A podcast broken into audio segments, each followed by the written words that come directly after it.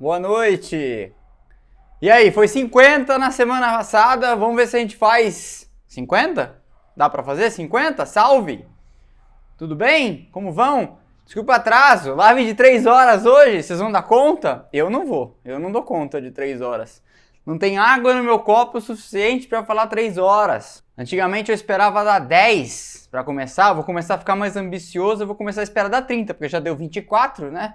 Então aí eu já posso começar a ficar mais pretencioso. Tudo bem com vocês? Aproveitando o bordão do Lito, do Tudo Bem com Vocês, do Aviões e Músicas, vocês estão sabendo, né, que eu fiz uma collab, uma colaboração com um canal grande, com aviões e músicas do Lito. E vamos aparecer, eu vou aparecer lá na quinta-feira que vem, é, num episódio que nós fizemos juntos sobre efeito solo, sobre efeito solo na aviação e efeito solo na, na Fórmula 1. É, foi ideia minha, eu cutuquei ele, falei, vamos fazer? E ele me deu uma magnífica é, chance de aparecer lá num canal grande. Então, é, estão todos convidados a seguir o canal dele, que é um canal muito bom sobre aviação. E na quinta-feira aparecerei lá, vamos fazer um episódio lá. E só Deus sabe o que, que vai acontecer com este canal. Se a gente vai ficar grande do dia para noite, como que as coisas vão ser. E quando eu pensei, ele topou e a gente começou a falar do tema, eu pensei, pô, eu não tenho nem roupa para aparecer num canal grande, né? Foi então que eu fiz a camiseta do Splash and Go. Ainda não tem planos de vender, de comercializar nem nada. Embora tenha tido aí uma recepção interessante, o pessoal começou a mandar mensagem falando: "Não, vem para vender, a gente quer comprar e etc e tal". Quem sabe planos para 2022, né? Tem que sempre pensar olhando para frente aí no que, que o futuro nos reserva. Quem sabe é, podemos sim vender as camisetas no futuro, ok? Bom, estamos no dia, no final de semana do que os ingleses chamam de season finale. O campeonato acabou eu tinha falado isso na semana passada, que a gente hoje estaria aqui falando e sabendo quem é o campeão mundial de Fórmula 1 de 2021. E ele é o Max Verstappen, foi campeão, ganhou é, numa corrida que, olha, eu lembro de, dos anos 80 que todo mundo acusava a Honda, quando nos, nos anos do Senna e do Prost na McLaren, todo mundo acusava a Honda de adiar, de ir empurrando o campeonato para chegar no final do ano e ter uma decisão em Suzuka. E eles conseguiram isso em 88 em 89. Aí o Prost saiu da McLaren e foi para a Ferrari, mas conseguiram isso ainda em 90 e conseguiram isso em 91. Então a Honda disputou e venceu né, quatro campeonatos, 88, 89, 90 e 91, em casa. E aí todo mundo falava assim: se a Honda está fazendo isso de maneira de caso pensado para obter uma festa em casa, então eles são os gênios do espetáculo. E se a Fórmula 1 de alguma forma foi empurrando aqui e ali para conduzir as coisas para que tivesse, e hoje eu comecei a achar que talvez sim, é, as coisas acontecessem no último, na última curva de novo, como foi em 2008, mas essa não é uma comparação justa, tá? Já deixo aqui registrado. É, de fato, a Fórmula 1 é, está mandando bem aí no espetáculo com essa gestão americanizada das coisas. Não que eu goste disso, mas fatos são fatos. Isso foi o que aconteceu é, hoje. Nós vamos ir registrando. Tem muita coisa pra gente falar. Mais uma vez eu peço a ajuda de vocês pra gente conduzir o roteiro juntos, até porque hoje eu tentei fazer uma coisa diferente. Como tem muita coisa para falar, eu prefiro que vocês me ajudem do que o meu roteiro me ajude, porque no fim, até para as coisas ficarem mais fluidas, eu resolvi fazer sem roteiro a live de hoje. Nós vamos falando aqui das coisas conforme elas forem vindo na minha e na de vocês cabeça ok? Então a primeira coisa que eu acho que é importante comentar, e eu sempre falo, e até porque isso leva já ao começo do final de semana, é que o Pietro Fittipaldi foi renovado, foi formalizado como piloto da Haas reserva por mais um ano. E aí, com o Mazepin testando positivo, mais o resultado só saindo hoje, ficou aquele gosto amargo na boca, porque se tivesse saído o resultado ontem, o Pietro podia ter classificado o carro e teria participado dessa corrida thrilling, desse, desse lance de cinema que nós vimos hoje. Então, é, então o Pietro acabou não conseguindo aí fazer a sua, aquela que seria a sua terceira corrida na Fórmula 1. O Nikita Mazepin testou positivo, e, e até, assim, o Hamilton mesmo na quinta-feira dando entrevista falando, nossa, que alívio chegar aqui na última etapa do ano, fazer o último PCR e testar negativo mais uma vez, é, porque todos eles ficam muito, muito preocupados com isso, porque testou positivo perdeu a corrida, não tem conversa, não tem, não tem choro nem, nem, nem como apelar ao Papa. Começa o final de semana pista nova e aí aquela troca de farpas das equipes, na Mercedes, da Red Bull, para lá e para cá. Ah, porque a Red Bull dá uma chorada, fala que, que, que a pista foi é, feita para favorecer a Mercedes, etc e tal. Aí um maluco, um terraplanista nas redes sociais, acho que na Inglaterra, acusou a FIA de chamar o Karun Chandok. Lembra desse piloto? Karun Chandok correu na Espanha, ao lado do Bruno Senna na temporada de 2010, depois correu ainda na HRT, né? É, e ele, e depois correu na Caterham, Lotus Caterham. E ele é indiano e ele faz uma série de eventos para a Fórmula 1. Já andou em carro da Mercedes nesses eventos na rua, já andou em carro da. da já foi piloto júnior da Red Bull, já andou de Williams em Goodwood, naquele festival de carros históricos e etc. E aí ele foi acusado de ter. De ter de, que ele ajudou no desenho, né? Então ele que ajudou no desenho foi acusado de ter construído, desenhado, concebido algumas das mudanças da pista para favorecer a Mercedes, para vocês verem até onde vai o nível da cabeça de picles de algumas pessoas. E aí ele mesmo veio a público e falou: peraí, eu tenho um Aston Martin, eu já fui piloto da Júnior da Red Bull, eu já andei diversas vezes de Ferrari, então assim, é, vai ficar difícil me acusar de ter favorecido alguém no desenho da pista. Fato é que a pista ficou melhor. Era uma pista muito travada, era uma pista muito morosa, era quase aquele jogo Brasil e Uruguai, Brasil e Argentina, aquela coisa catimbada, cansativa. É, se você já não jogou ela no simulador, veja depois uma volta no YouTube na pista anterior. Era uma coisa muito cansativa e morosa e difícil de, de ser fluido. Né? Diferente de pistas como Interlagos, pistas como Spa ou até Jeddah que a gente viu na semana passada, era uma pista muito cansativa e que a, e a coisa não desenvolvia. E isso deixou a pista mais fluida e melhorou a, a, a vamos dizer assim, o fator corrida mesmo. Ficou tudo mais fácil de ser, de, de, de fazer uma corrida é, animada, né? Do, do pessoal se seguir de perto, conseguir fazer ultrapassagens. Prova foram as diversas brigas de, desse final de semana, né? A gente viu várias coisas interessantes acontecendo. Inclusive, destaque para mim, o maior momento da corrida acabou sendo a disputa do Pérez com Hamilton. 52 pessoas online já é o nosso recorde, então já estamos aqui acima da, da barreira anterior. E aí o que aconteceu? Tivemos então um final de semana que parecia que estava todo mundo escorrendo o jogo nos treinos livres e na classificação. É, eu não comprei que a pole da Red Bull foi uma pole fair and square. Hoje você viu na, na corrida como a Mercedes claramente tinha mais ritmo, de sobra, de sobra. Então houve um jogo de esconder o jogo ali e eu acho até que o Hamilton de alguma forma pensou: eu não vou largar na frente, não preciso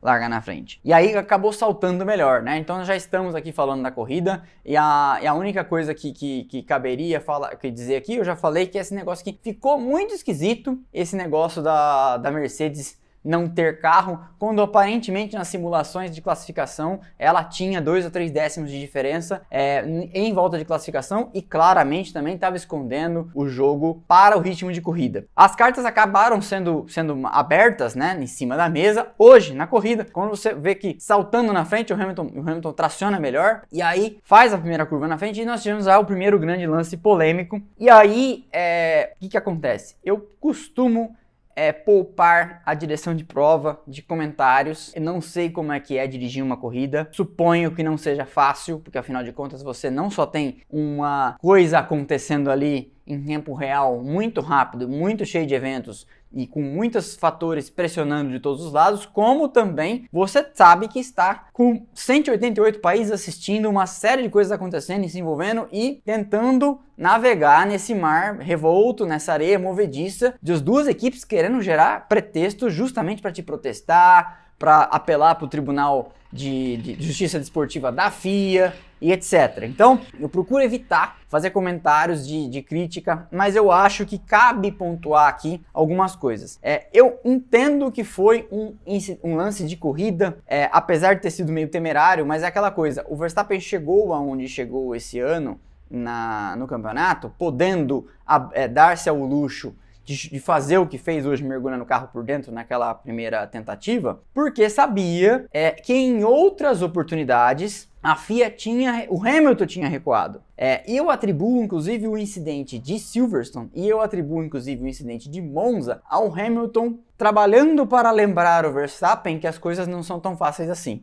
É, é, o, é, eles falam muito, eu já falei aqui diversas vezes, sobre como o Ayrton Senna trabalhava para entrar na cabeça dos adversários, né? O Martin Brundle fala muito isso, ele e o Senna tiveram diversos embates na Fórmula 3 inglesa, e o Martin Brundle falava, ele vai te colocar numa situação em que vai caber a você decidir se vocês vão bater ou não, porque ele já colocou o carro numa condição que ele não pode mais recuar. E aí você vai decidir se vocês vão bater ou não. Se você recuar, ele ganha a posição. Se você segurar firme, vão os dois bater e vai ser um, um, grande acidente, com risco até de se machucar e os dois vão ficar fora da corrida. O Verstappen foi construindo isso com outros pilotos. Ele fez isso na Áustria em 2019, em cima do Leclerc, lembram disso? É, e ele veio fazendo isso ao longo do ano, inclusive com o Hamilton. É, o Hamilton numa situação um pouco mais assim: temos normalmente um carro superior, temos normalmente uma superioridade é, eu, eu sou um cara que já ganhou sete campeonatos, eu sei que um campeonato não é ganho numa corrida só. Ele recuou em Imola. Dentro do mesmo raciocínio, ele recuou em Barcelona. Dentro do mesmo raciocínio, ele recuou em Jeddah.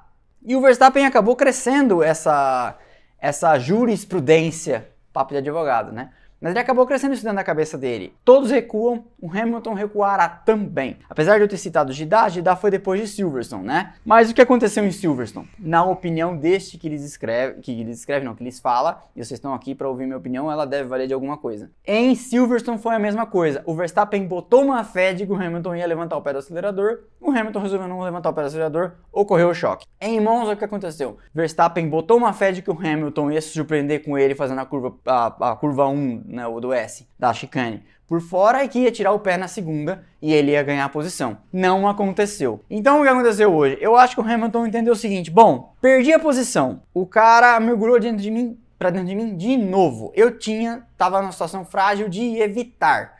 Evitei e agora eu vou cortar a chicane e vou devolver a vantagem. Eu acho que deveria ter devolvido a posição. Aí a FIA resolveu não, não punir e a FIA tá numas de também tentar não interferir no campeonato, o que é uma tá? É, depois na versão do YouTube eu vou cortar esse áudio. Mas é, é, o que é uma porcaria, porque assim, tentar não interferir no campeonato, quando os caras perceberem que isso está acontecendo, vai virar um, um, carnaval. Como está virando? Se esse campeonato tivesse mais três corridas, eu sei lá o que, que ia acontecer. E alguém entrar com uma biga, e alguém entrar com um cavalo, alguém entrar com um canhão na pista igual na corrida maluca, porque a, as, as coisas estão escalando, né? Estavam escalando. E eu acho que vai ser bom um inverno aí para acalmar os ânimos. Inclusive o Verstappen agora tem até o peso e a responsabilidade de um campeão mundial que ele se tornou hoje, né? Então aquele primeiro mergulho eu entendi como um incidente de corrida é, e eu acho que o Hamilton deveria ter devolvido a posição. Por outro lado, eu, é, se vocês estão esperando minha grande crítica à FIA, minha grande crítica à FIA virá na hora do safety car lá no final. Eu já explico por quê. Mas eu entendo o lado da FIA de tentar não interferir e não tentar e tentar não resolver um resultado na canetada. Então eles entenderam, bom, tem bastante corrida, se o Hamilton traciona melhor e continua na frente, vamos, vamos manter as coisas como estão. O Verstappen tá de pneu macio, de repente vai, eu acho que foi isso. Mas isso não é a aplicação correta da norma. Isso é uma aplicação ponderada da norma. E aí dá margem de interpretação. Então os conspiracionistas que vão querer dizer que a, que a máfia, né, que tinha um monte de escrevendo nesse final, nessa semana toda, alguns conspiracionistas que querem, é, por todas as razões, provar por si só que a FIA defende a Mercedes e defende o Hamilton, vão ter espaço para elocubrar aí suas piores, é, suas piores teorias da conspiração. Então, eu acho que de fato precisa haver um pouco mais de consistência. Eu acho que se essa temporada deixou os dois lados em consenso em alguma coisa, é que o Michael Masi talvez precise de um suporte de alguém mais sênior, que a FIA precise é, rever seus processos de decisórios, alguma coisa precisa melhorar. Nunca foi um mar de rosas. É, o Charlie Whiting também era criticado. É, não vamos também santificar quem já morreu e demonizar quem está vivo. Então, assim, nunca foi um mar de rosas. Mas eu acho que há espaço para melhorar, sejamos construtivos. Há espaço para melhorar, acho que tem que ir por esse caminho. Começa então, uma, uma, uma situação em que o Hamilton começa a abrir aquela superioridade que a Mercedes vinha escondendo o final de semana inteiro, começa a transparecer e ele vai indo embora, né?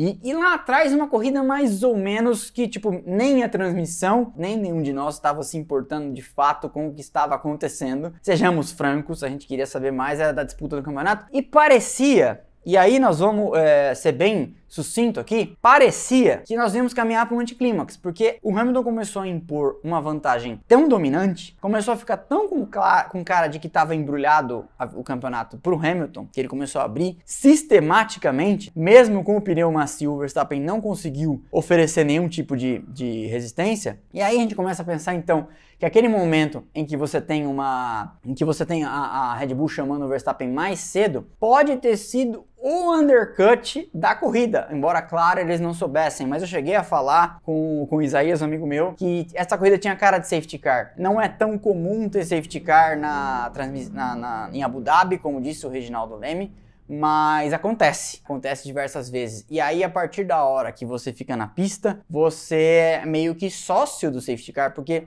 se ele acontecer num momento muito ruim, é, você fica numa situação frágil. Como é, o Verstappen parou muito cedo, a, a, Mercedes fez a coisa certa. E inclusive eu já vou deixar clara a minha opinião aqui. Eu não acho que a Mercedes errou em momento algum. O imponderável acabou interferindo ali e o campeonato migrou para a mão dos Verstappen. Porque se você for pensar bem, de acordo com. Eu não vou entrar no mérito do que a gente viu no ano inteiro, mas de acordo com o que a gente viu hoje, o Hamilton tinha que ter sido campeão, porque ele estava com a corrida no bolso é, ele já tinha aberto outros 11 segundos e aí o Verstappen vinha tirando. Na verdade, tinha aberto 17 segundos, o Verstappen vinha vindo tirando com pneus novos, mas você via que não dava mais tempo, porque nós estávamos a 6 voltas do final com 11 segundos de diferença. Então o Hamilton vinha conseguindo fazer com a, a borracha velha, vinha conseguindo trazer os pneus para o, para o final. Então parecia que não ia haver ali nenhum, nenhuma surpresa, né? Então o que, que acontece? Quando o Hamilton para cedo, Dali para frente, a Red Bull se coloca numa situação de franco atirador, ou de franca atiradora, porque toda vez que você tiver uma mudança drástica, você pode optar por parar ou não. Isso já nos leva aos momentos decisivos da corrida, porque a partir da hora que a,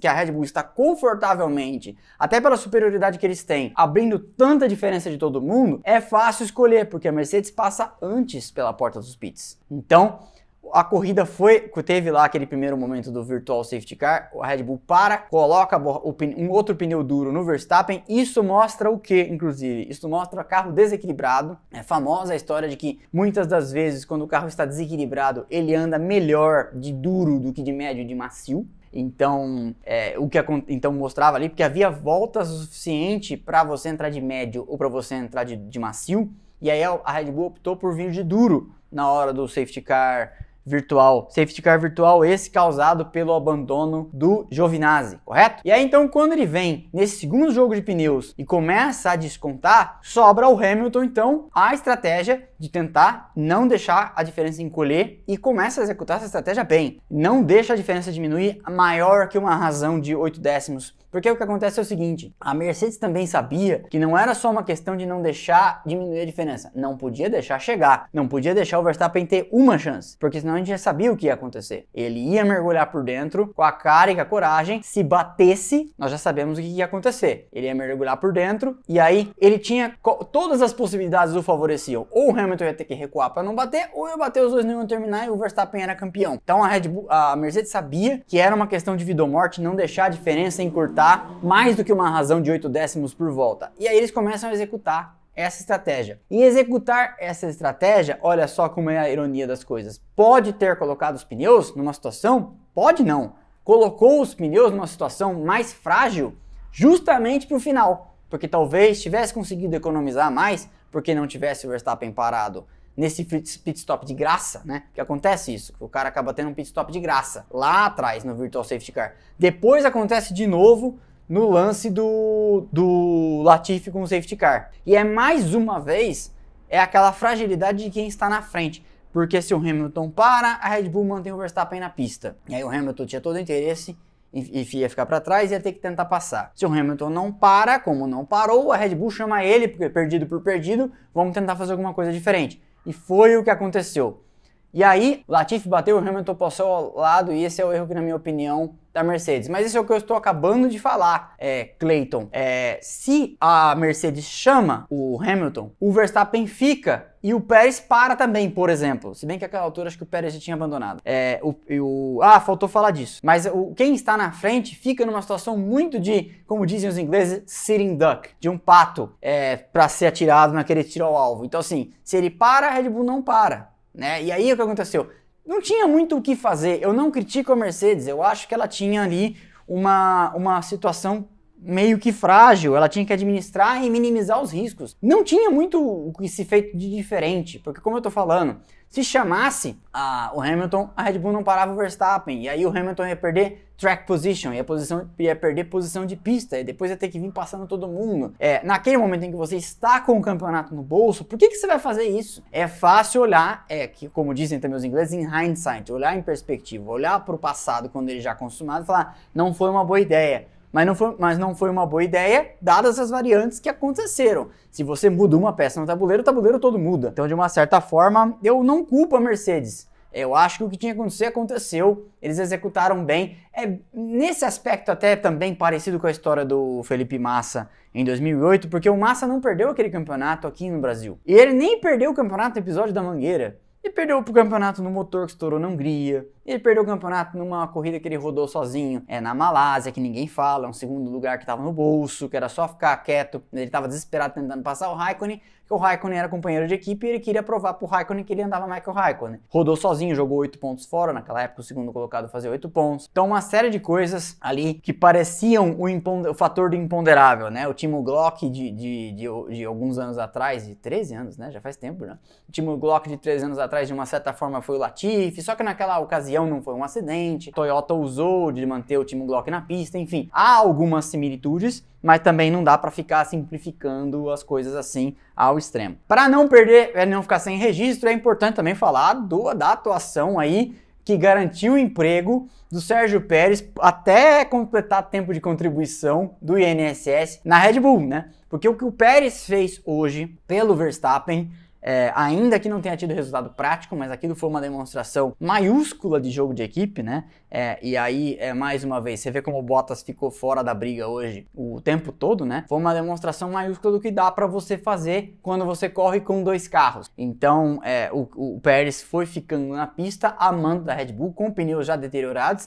Eu achei que ia ser mais fácil. E aí, consegue fazer uma, um trabalho incrível e tira ali 7 ou 8 segundos do Hamilton em duas voltas. Você vai vendo na regressiva a diferença para o Verstappen encurtando numa, numa, numa velocidade preocupante. Aí o Hamilton consegue passar, dá aquela reclamada, é a reclamada de jogador de futebol, né? Clássica. É, hoje em dia a gente está percebendo cada vez mais como os pilotos de Fórmula 1 estão parecidos com os jogadores de futebol, né? Como eles reclamam de tudo o tempo todo e as equipes também, né? Igual o técnico reclamando na beira do gramado. E aí o Pérez então garante o contrato dele até sair da Fórmula 1, com certeza. É, não que alguém duvide disso, mas assim, vai se aposentar na Red Bull, você não tem a menor dúvida, porque o que ele fez hoje já valeu tudo que a Red Bull sofreu para arrumar um substituto à altura ali. Quando o Ricardo saiu, que ela veio com Kvyat, depois ela veio com. Não, na verdade o Kvyat foi antes. Mas o Ricardo, o Gasly e o Albon, né? Então, assim, tudo, tudo, que, tudo que ela sofreu de 2018 para cá para colocar alguém nesse carro, tá pago. Muito bem pago. E se, se,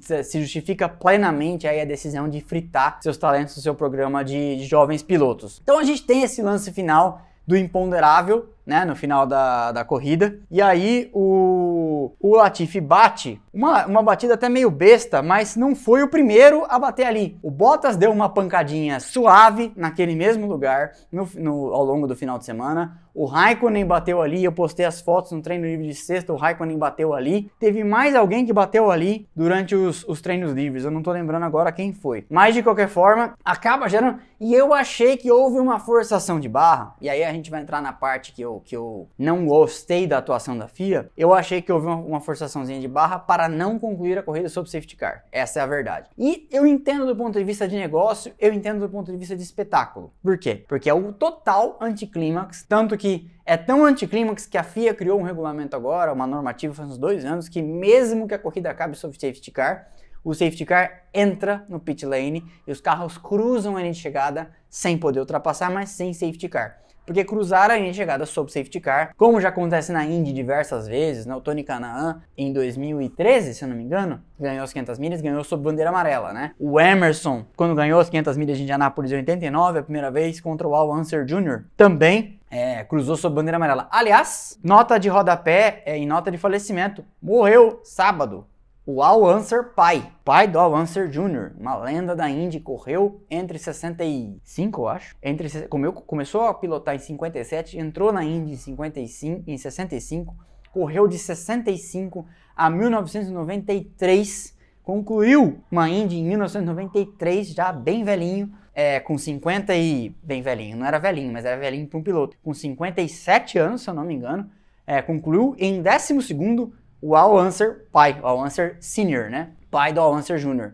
Morreu é, na sua casa, em acho que em Albuquerque, se eu não me engano, é, onde ele morava depois de lutar alguns anos com um câncer. Mas então, continuando. Eu não gostei, e aí nós vamos falar aqui do imponderável, é o seguinte. Você teve um acidente, você teve um safety car, e a hora que você tem um safety car, é, você apressa, beleza? Vamos tirar o carro aqui o mais rápido possível, porque talvez, se fosse uma corrida normal, é, eu acho que eles iam falar é, race will not restart, sabe assim? E encerra a corrida sob safety car mesmo. Mas era uma decisão de campeonato. Não dá para correr esse risco. E aí você encerra a corrida é, e tem esse anticlímax, a foto do campeonato, tudo isso ia ser ruim, e todo mundo que veio ali, porque você tava numa corrida meio xoxa. Vamos combinar, o Hamilton tava impondo uma vantagem bizarra, tava tudo indo muito bem, né? O Verstappen não ia alcançar, o campeonato tava decidido. Eu lembro que as cinco voltas final, eu falei pra minha namorada, ó, acho que não vai mais mudar, isso aí vai ser o resultado do campeonato. E é um anticlímax, seria um final não condizente com o quão especial foi esse campeonato. Já me adianto, não foi o melhor campeonato dos últimos 71 anos. Esquece isso. Isso aí é a Bandeirantes querendo vender o peixe dela. É, foi um bom campeonato. Eu acho que foi, dá para colocar entre os top 10 da história, mas não foi o melhor campeonato. Eu acho que tá longe de ser. Mas foi uma exibição é, dos dois em nível com que a gente já viu nos melhores campeonatos da Fórmula 1. Isso eu, isso eu, eu concedo, eu concordo. Eu, eu, eu admito. Mas então, quando você tem uma, uma gestão da FIA aparentemente inconsistente, é, e aí é onde eu quero entrar na parte que a minha crítica é ela, é o seguinte: a FIA decide então, não vamos terminar a corrida sob safety car, certo? Só que aí ao mesmo tempo a FIA decide que os carros com volta não vão ultrapassar. Foi a primeira comunicação. E aí, mais uma coisa, eu já pensei, Ih, vou ter uma vida, o Hamilton vai ser campeão e eu vou ter vida difícil na live hoje porque o pessoal vai falar que a FIA fez isso para ajudar ele. Por outro lado, eu entendi. Ah, eles querem terminar a corrida uh, correndo e dar, é, liberar os carros, todos os carros, para passar toma tempo, porque demora normalmente uma volta e meia para você liberar os carros e eles alcançarem o pelotão. Perguntas mandem no final, eu tô vendo que tem gente falando aqui qual foi a melhor campeonato, etc e tal. A gente fala, eu dou minha opinião, tá? É, me mandem a pergunta para não esquecer. Mas vamos lá. Demora mais ou menos uma volta e meia para o pelotão inteiro alcançar o safety car e alcançar a fila de carros. Então eu imaginei, ah, entendi, a FIA não vai é, puxar os carros porque o Verstappen está de pneu novo, o Hamilton está de pneu velho, se o Verstappen tiver que alcançar em duas ou três voltas, vai fazer. Só que aí ela comunica que não vai fazer isso. Passam duas voltas e aí, a uma volta do fim, ela fala que os carros vão ultrapassar e só ultrapassam os carros que estão entre o Hamilton e o Verstappen. Então, você percebe como esse jeito inconsistente de conduzir vai dando aso, vai dando espaço para reclamações de um lado, para reclamações de um outro, para falar que favoreceu X, para falar que favoreceu Y. E aí fica claro que não favoreceu ninguém. É um jeito tosco, é um jeito torpe, é um jeito vacilante de conduzir a corrida, de, de administrar a situação. E aí Repito, não acho que a FIA favoreceu o Hamilton, não acho que a FIA favoreceu o Verstappen, mas tem um jeito bastante é, inconsistente e às vezes incongruente de conduzir a, as coisas. É, não sei a opinião de vocês, vocês podem mandar aí nos comentários, mas eu acho que esse foi o grande fator falar que não vai mandar os carros passarem, depois falar que vai mandar os carros passarem e os carros que passam são só os carros que estão entre os dois. Ou é uma coisa ou é outra. A norma ou se aplica inteira ou se não aplica. Porque a princípio parecia fazer algum sentido e eu pensei, ah, o Hamilton vai ganhar o campeonato, eu vou lá ter que explicar o sexo dos anjos na live para um monte de gente achando que foi favorecido. Mas manda passar, mas não manda passar todos. E aí manda passar só alguns para dar tempo de acabar a corrida, porque senão a corrida ia acabar sob safety car, mas queria entregar eles brigando na última volta. Aí tudo tudo que a FIA fez para não interferir no resultado final do campeonato. Se você é um conspiracionista que gosta do Hamilton e está disposto a achar que a FIA favoreceu o Verstappen, você tem espaço. Se você é um conspiracionista que acha que a FIA favoreceu o Hamilton o ano inteiro, no, no lance de não, não mandar ultrapassar, não mandar os carros passarem, você já teria é, é, sua, o prato cheio para reclamações e o lance lá da primeira curva, da, da, da, primeira volta, na verdade, não, na primeira curva, na primeira tentativa do Verstappen de ultrapassar o Hamilton. Então, são esses os, os pontos que eu achei que, eram, que era conveniente de, de, de frisar aqui. Vamos passar o resultado? E aí eu imagino que a gente vai ter muitas perguntas e delas falaremos, porque final de ano, né?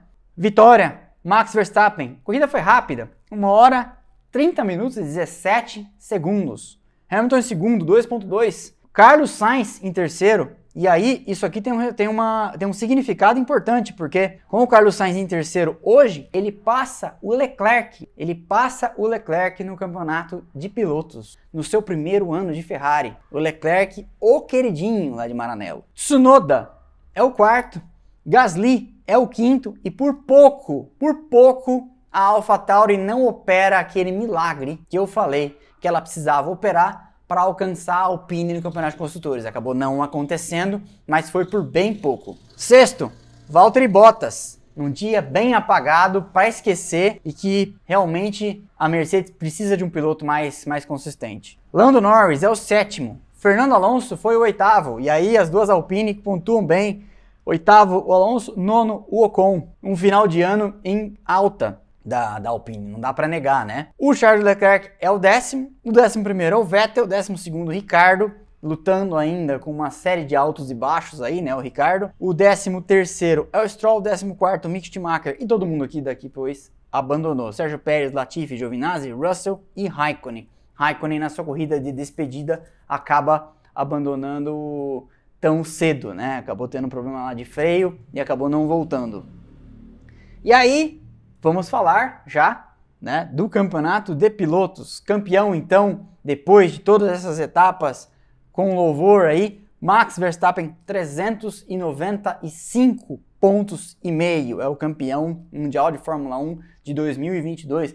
É o primeiro cara que não é o Vettel a ser campeão vestindo o macacão da Red Bull. Vocês já pensaram nisso? A Red Bull só tinha sido campeã em 2010, 11, 12 e 13 e de lá para cá nunca mais tinha ganhado um campeonato. Então a Red Bull só sabia o que é vencer um campeonato de pilotos com o Sebastian Vettel guiando seus carros. Eu assisti inclusive a, a entrevista com o Adrian Newey e ele falou o seguinte: é, aliás, tem duas coisas de bastidores para falar.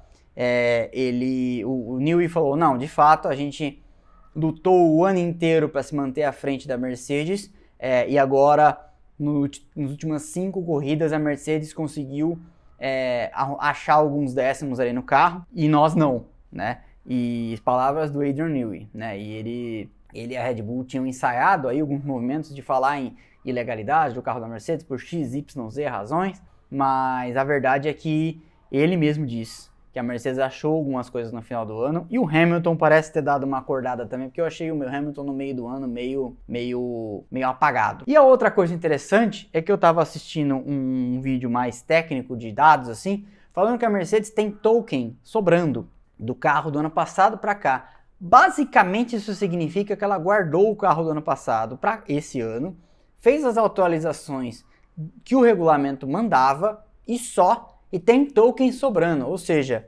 eu me preocupo com o futuro da Fórmula 1 se a Mercedes voltar de novo o ano que vem com a superioridade que ela teve na era híbrida de 2014, 15, 16, 17, 18, 19 e 20, porque todo mundo sabe que a Mercedes meio que estava com um pé em duas canoas o ano todo, e se ela tinha token sobrando e ela só deu um, um, um reshape, só, só deu um tapa no carro do ano passado para esse ano, eu tenho fundadas razões para me preocupar com o equilíbrio do jogo ano que vem. É, mas tomara que eu esteja enganado. Eu torço para que as coisas continuem é, bem pau a pau, porque de fato fazia tempo que eu não ficava é, na ponta do sofá assistindo uma corrida é, igual hoje. Eu imagino que vocês também. Então vamos lá, continuando.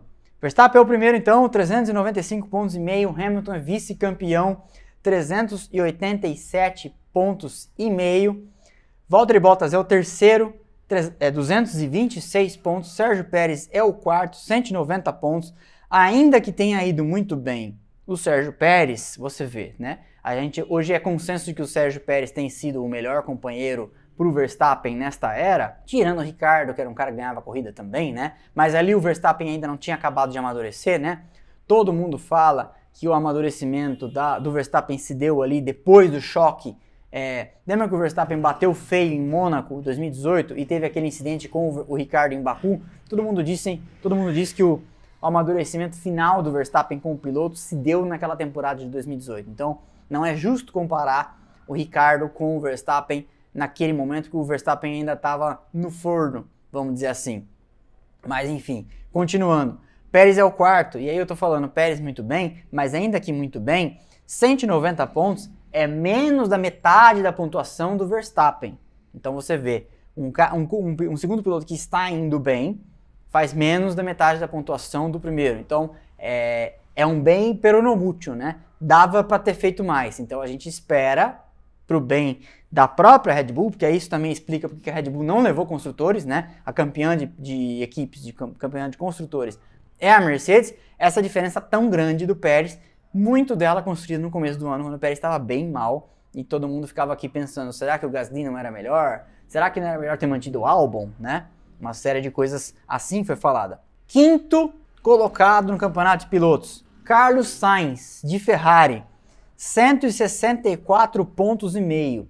Sexto, Lando Norris, 160. Ele que andou os, os primeiros três quartos do campeonato inteiros, três quartos não, a primeira metade do campeonato inteira em terceiro, e depois, até o último quarto do campeonato, ele foi ali quarto e acabou despencando e agora acabou sendo sexto, atrás do Pérez, atrás do Sainz. E ele é o sexto com 160 pontos e quase é ultrapassado, acho que se tivesse mais uma corrida seria ultrapassado pelo Leclerc, que é o sétimo com 159 pontos. O oitavo, Daniel Ricardo, isso explica também a posição da McLaren no campeonato de construtores. Oitavo é o Ricardo com 119, então ele perde de 160 ah, desculpa, 115 o Daniel Ricardo. Então ele perde de 160 a 115. Essa é uma diferença bastante substancial. Gasly é o nono, com 110 pontos. E aí, o Tsunoda, que é o companheiro dele, hoje deu uma desencalhada, né? Marcou pontos, marcou 12 pontos, marcou 12 pontos? É, foi quarto. E é o 14 com 32 pontos. Olha a diferença. 110 a 32. Mas de qualquer forma, vamos continuar aqui. O Alonso é o décimo no seu ano então de retorno à Fórmula 1. Todo mundo aí querendo entender se o Alonso tinha mais lenha para queimar. Tem mais lenha para queimar. É, acabou ficando na frente do Ocon, 81 a 74, décimo e décimo primeiro no campeonato de, de pilotos. Mas eu sou da opinião de que o Alonso de 2007, 2008, 2009, 2000, até 2014 não chegaria tão perto do Ocon, teria ido mais além. Eu acho que o Alonso sente sim o peso da idade, é que é sim um piloto acima da média. Mas eu acho que o eu acho que o, um Alonso de outros anos não chegaria tão perto assim do Ocon, que fez então 7 pontos a menos que ele.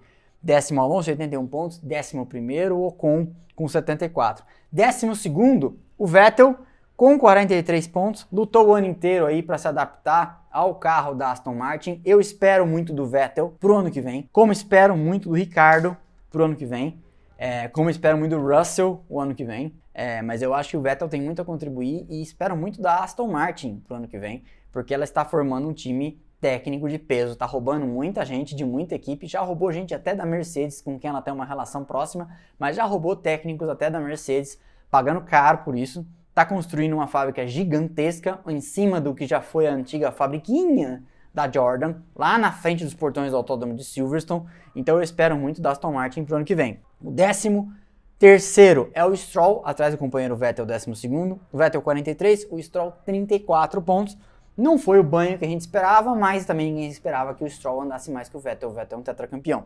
Décimo quarto, Tsunoda, 32 pontos. É, eu acho que é claro fica patente que velocidade o Tsunoda tem. É, ele tem. Ele tem nas últimas três corridas colocado o carro no Q3, às vezes na frente do Gasly.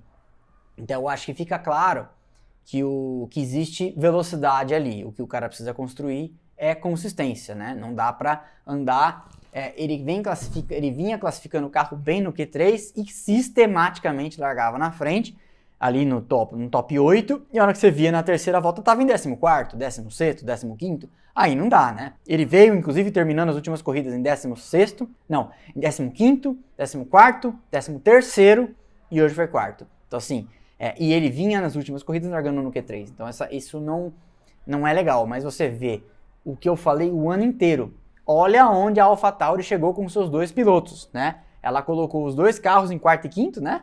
Se eu não me engano, deixa eu voltar aqui no resultado da corrida. Mas é isso. Tsunoda quarto, Gasly quinto. É, e eu falei desde a pré-temporada que a AlphaTauri tinha carro para isso, para colocar a linha às vezes em quarto, às vezes em quinto, às vezes, dependendo da pista, em terceiro. Né? Então essa é, o, essa é a realidade. Só que o problema da AlphaTauri é um de operação. Ela não consegue converter muitas das vezes a velocidade que tem em desempenho na pista. E ela tem dois pilotos que, mesmo o Gasly sendo mais experiente, é, seria melhor ter dois pilotos experientes, porque construir uma construir uma equipe vencedora, construir um acerto, construir uma série de coisas, porque você precisa muitas das vezes guiar o acerto e cada um indo numa direção para chegar lá no final e ter explorado dos dois lados as coisas e eliminado hipóteses, inclusive, né?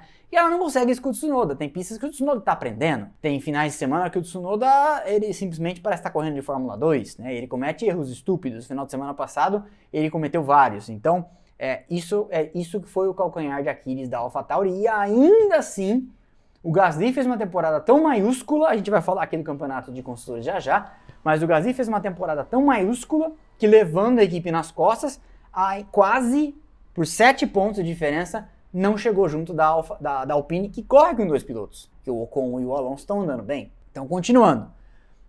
George Russell, atrás do Tsunoda, é o 15 com 16 pontos, tem metade dos pontos do Tsunoda, que foi o 14 que tinha 32. O Raikkonen no seu último ano, 16 com 10. Latifi, 17 com 7.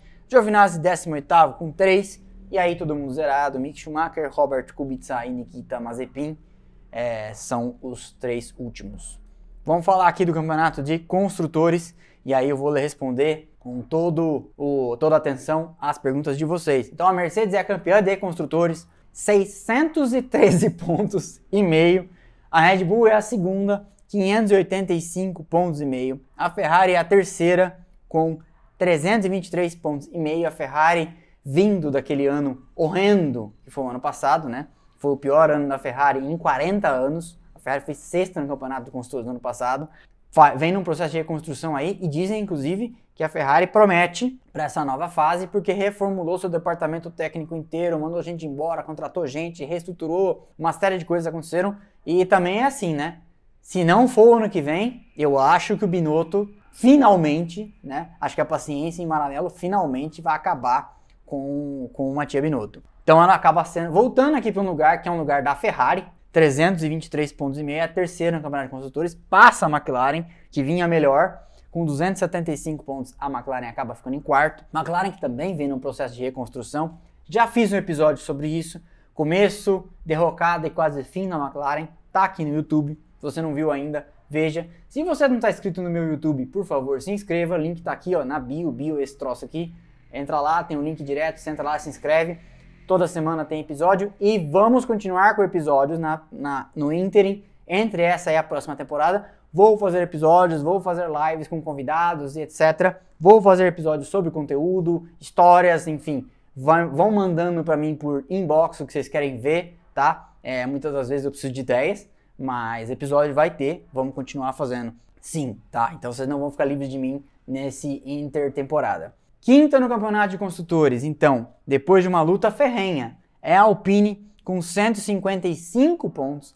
A sexta é a AlphaTauri e, na minha opinião, por vacilo, porque eu acho que a AlphaTauri tinha carro, como eu falei, para ter sido a quinta e pecou, pecou aí e, e, pagou pelos, pelos vacilos do Tsunoda, um piloto estreante. Então a Alpine faz 155, a AlphaTauri faz 142. Eu falei 7, não é 7, são 13 pontos de diferença. Mas ainda assim é uma diferença alcançável. Tivesse sido um pouquinho melhor o Tsunoda aqui, e ela tinha.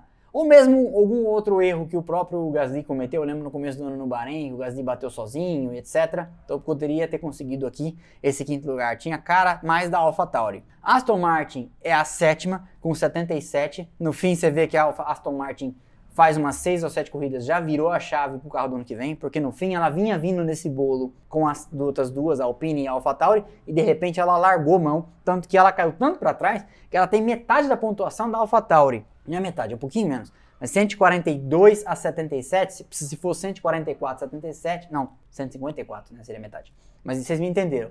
Ela escorregou para trás total, ela ficou muito mais para Williams, que tem 23, do que para a AlphaTauri que tem 142. Então a Aston Martin também virou a chave total em, pensando em 2022, porque vai ser, como eu já falei muitas vezes aqui, um ano importante quando você zera o regulamento, as, as coisas tendem a mudar de ordem. Vide 2014, vide 2009 e outras vezes em que o regulamento deu, deu uma mexida meio brutal. A oitava, então, é a Williams, que perdeu o Frank Williams, mas a Williams também vem num processo lento de reconstrução, trazendo gente de outros lugares, tem diretor técnico, aquele pessoal da Volkswagen.